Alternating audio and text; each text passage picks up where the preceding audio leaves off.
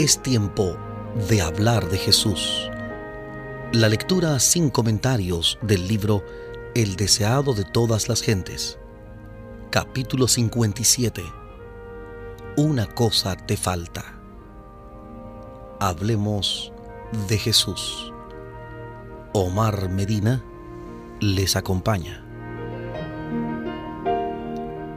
Y saliendo él para ir su camino, vino uno corriendo e hincando la rodilla delante de él, le preguntó, Maestro bueno, ¿qué haré para poseer la vida eterna? El joven que hizo esta pregunta era uno de los gobernantes. Tenía grandes posesiones y ocupaba un cargo de responsabilidad. Había visto el amor que Cristo manifestara hacia los niños que le trajeran, cuán tiernamente los recibiera y alzara en sus brazos. Y su corazón ardía de amor por el Salvador. Sentía deseos de ser su discípulo. Se había conmovido tan profundamente que mientras Cristo iba por su camino, corrió tras él y arrodillándose a sus pies, le hizo con sinceridad y fervor esa pregunta de suma importancia para su alma y la de todo ser humano. Maestro bueno, ¿qué haré para poseer la vida eterna? ¿Por qué me llamas bueno? dijo Cristo. Ninguno es bueno sino uno, es a saber Dios. Jesús deseaba probar la sinceridad del joven y conseguir que expresara la manera en que lo consideraba bueno. ¿Se daba cuenta de que aquel a quien hablaba era el Hijo de Dios? ¿Cuál era el verdadero sentimiento de su corazón? Este príncipe tenía en alta estima su propia justicia no suponía en realidad que fuese deficiente en algo, pero no estaba completamente satisfecho. Sentía la necesidad de algo que no poseía. ¿Podría Jesús bendecirle como había bendecido a los niñitos y satisfacer la necesidad de su alma? En respuesta a su pregunta, Jesús le dijo que la obediencia a los mandamientos de Dios era necesaria si quería obtener la vida eterna. Y citó varios de los mandamientos que muestran el deber del hombre para con sus semejantes. La respuesta del príncipe fue positiva. Todo esto guardé desde mi juventud. ¿Qué más me falta? Cristo miró al rostro del joven como si leyera su vida y escudriñara su carácter le amaba y anhelaba darle la paz, la gracia y el gozo que cambiaría materialmente su carácter. Una cosa te falta, le dijo. Ve, vende todo lo que tienes y da a los pobres, y tendrás tesoro en el cielo, y ven, sígueme, tomando tu cruz. Cristo se sentía atraído a este joven. Sabía que era sincero en su acerto todo esto guardé desde mi juventud. El Redentor anhelaba crear en él un discernimiento que le habilitara para ver la necesidad de una devoción nacida del corazón y de la bondad cristiana. Anhelaba ver en él un corazón humilde y contrito, que consciente del amor supremo que ha de dedicarse a Dios, ocultara su falta en la perfección de Cristo. Jesús vio en este príncipe precisamente la persona cuya ayuda necesitaba si el joven quería llegar a ser colaborador con él en la obra de la salvación. Con tal que quisiera ponerse bajo la dirección de Cristo, sería un poder para el bien. En un grado notable, el príncipe podría haber representado a Cristo, porque poseía cualidades que si se unía con el Salvador, le habilitarían para llegar a ser una fuerza divina entre los hombres. Cristo, leyendo su carácter, le amó. El amor hacia Cristo estaba despertándose en el corazón del príncipe porque el amor engendra amor. Jesús anhelaba verle colaborar con él, anhelaba hacerle como él, un espejo en el cual se reflejase la semejanza de Dios, anhelaba desarrollar la excelencia de su carácter y santificarle para uso del Maestro. Si el príncipe se hubiese entregado a Cristo, habría crecido en la atmósfera de su presencia. Si hubiese hecho esta elección, cuán diferente hubiera sido su futuro. Una cosa te falta, dijo Jesús. Si quieres ser perfecto, anda, vende lo que tienes y dalo a los pobres, y tendrás tesoro en el cielo. Y ven, sígueme. Cristo leyó el corazón del príncipe. Una sola cosa le faltaba, pero esta era un principio vital. Necesitaba el amor de Dios en el alma. Esta sola falta, si no era suplida, le resultaría fatal, corrompería toda su naturaleza. Tolerándola, el egoísmo se fortalecería. A fin de que pudiese recibir el amor de Dios, debía renunciar a su supremo amor a sí mismo. Cristo dio a este hombre una prueba. Le invitó a elegir entre el tesoro celestial y la grandeza mundanal. El tesoro celestial le era asegurado si quería seguir a Cristo, pero debía renunciar al yo, debía confiar su voluntad al dominio de Cristo. La santidad misma de Dios le fue ofrecida al joven príncipe. Tuvo el privilegio de llegar a ser hijo de Dios y coheredero con Cristo del tesoro celestial. Pero debía tomar la cruz y seguir al Salvador con verdadera abnegación.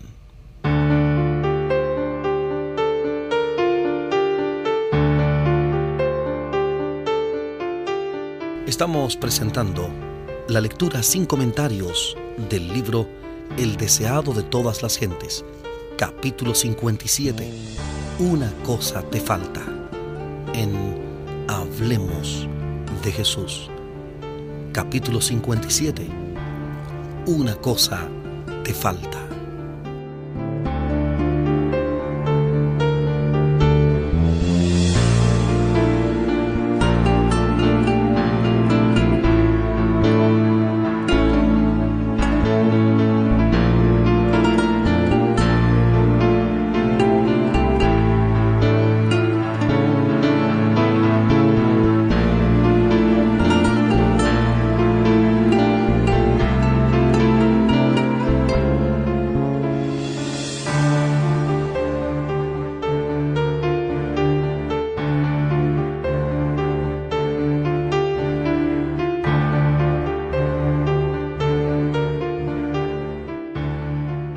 En la presentación del capítulo 57 del libro El deseado de todas las gentes.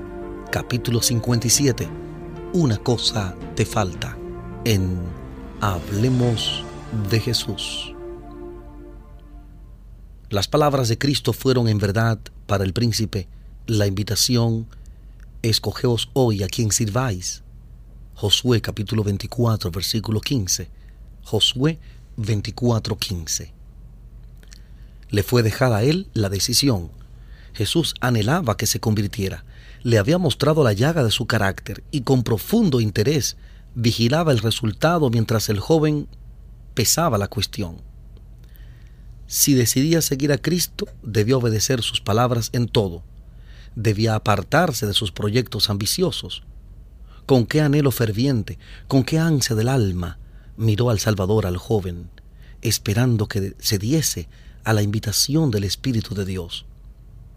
Cristo presentó las únicas condiciones que pondrían al príncipe donde desarrollaría un carácter cristiano. Sus palabras eran palabras de sabiduría, aunque parecían severas y exigentes. En su aceptación y obediencia estaba la única esperanza de salvación del príncipe. Su posición exaltada y sus bienes ejercían sobre su carácter una sutil influencia para el mal. Si los prefiriese, suplantarían a Dios en sus afectos.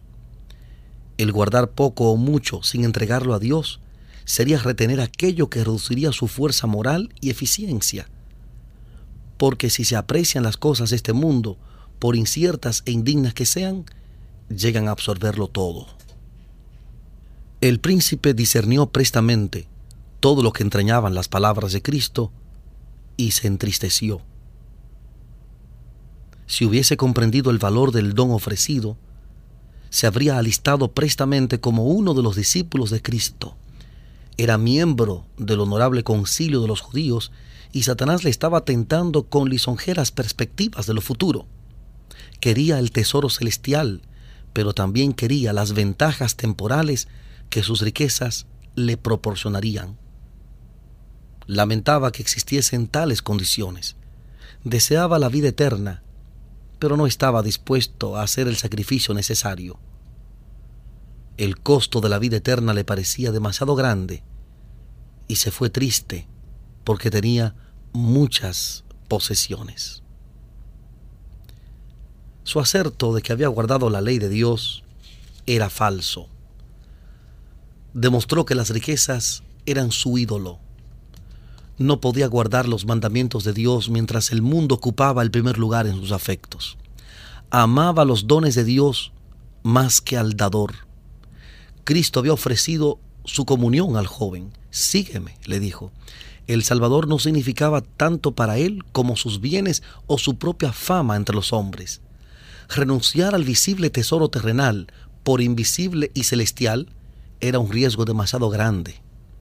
Rechazó el ofrecimiento de la vida eterna y se fue. Y desde entonces el mundo había de recibir su culto. Millares están pasando por esta prueba y pesan a Cristo contra el mundo y muchos eligen el mundo. Como el joven príncipe, se apartan del Salvador diciendo en su corazón, no quiero que este hombre me dirija. Se nos presenta el trato de Dios con el joven como una lección objetiva. Dios nos dio la regla de conducta que debe seguir cada uno de sus siervos.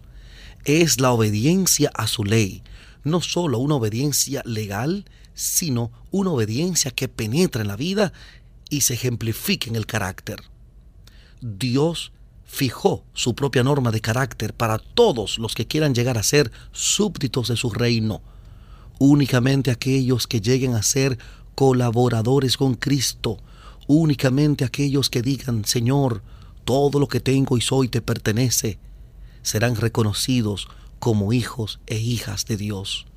Todos deben considerar lo que significa desear el cielo y sin embargo apartarse de él por causa de las condiciones impuestas. Pensemos en lo que significa decir no a Cristo. El príncipe dijo, no, yo no puedo darte todo. ¿Decimos nosotros lo mismo? El Salvador ofrece compartir con nosotros la obra que Dios nos ha dado. Nos ofrece emplear los recursos que Dios nos ha dado para llevar a cabo su obra en el mundo Únicamente así puede salvarnos. Los bienes del príncipe le habían sido confiados para que se demostrase fiel mayordomo. Tenía que administrar estos bienes para beneficio de los menesterosos. También ahora confía Dios recursos a los hombres, así como talentos y oportunidades, a fin de que sean sus agentes para ayudar a los pobres y dolientes. El que emplea como Dios quiere los bienes que le han sido confiados, llega a ser colaborador con el Salvador. Gana almas para Cristo porque es representante de su carácter. A los que como el joven príncipe ocupan altos puestos de confianza y tienen grandes posesiones, puede parecer un sacrificio demasiado grande el renunciar a todo a fin de seguir a Cristo pero esta es la regla de conducta para todos los que quieran llegar a ser sus discípulos. No puede aceptarse algo que sea menos que la obediencia. La entrega del yo es la sustancia de las enseñanzas de Cristo. Con frecuencia es presentada y ordenada en un lenguaje que parece autoritario, porque no hay otra manera de salvar al hombre que separándolo de aquellas cosas que si las conservase desmoralizarían todo el ser. Cuando los discípulos de Cristo devuelven lo suyo al Señor, acumulan tesoros que se les darán cuando oigan las palabras, bien, buen siervo y fiel, entra en el gozo de tu Señor, el cual habiéndole sido propuesto gozo, sufrió la cruz, menospreciando la vergüenza, y se sentó a la diestra del trono de Dios. Estas declaraciones de Mateo 25, 23 y Hebreos 12.2, Mateo 25, 23 y Hebreos 12, 2. El gozo de ver almas redimidas, almas eternamente salvadas, es la recompensa de todos aquellos que ponen los pies en las pisadas de aquel que dijo, sígueme.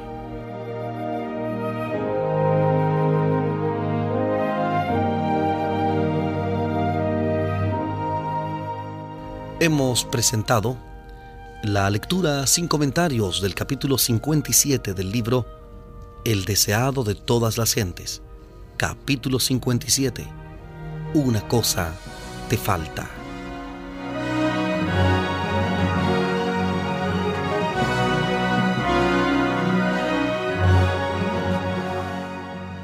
Este capítulo está basado en el Evangelio según San Mateo capítulo 19 versículos 16 al 22. Mateo 19, 16 al 22. Marcos capítulo 10 versículos 17 al 22. Marcos 10, 17 al 22. Y Lucas capítulo 18 versículos 18 al 23. Lucas 18, 18 al 23. Hablemos de Jesús. Omar Medina les agradece la fina gentileza de la atención dispensada. Que Dios les bendiga.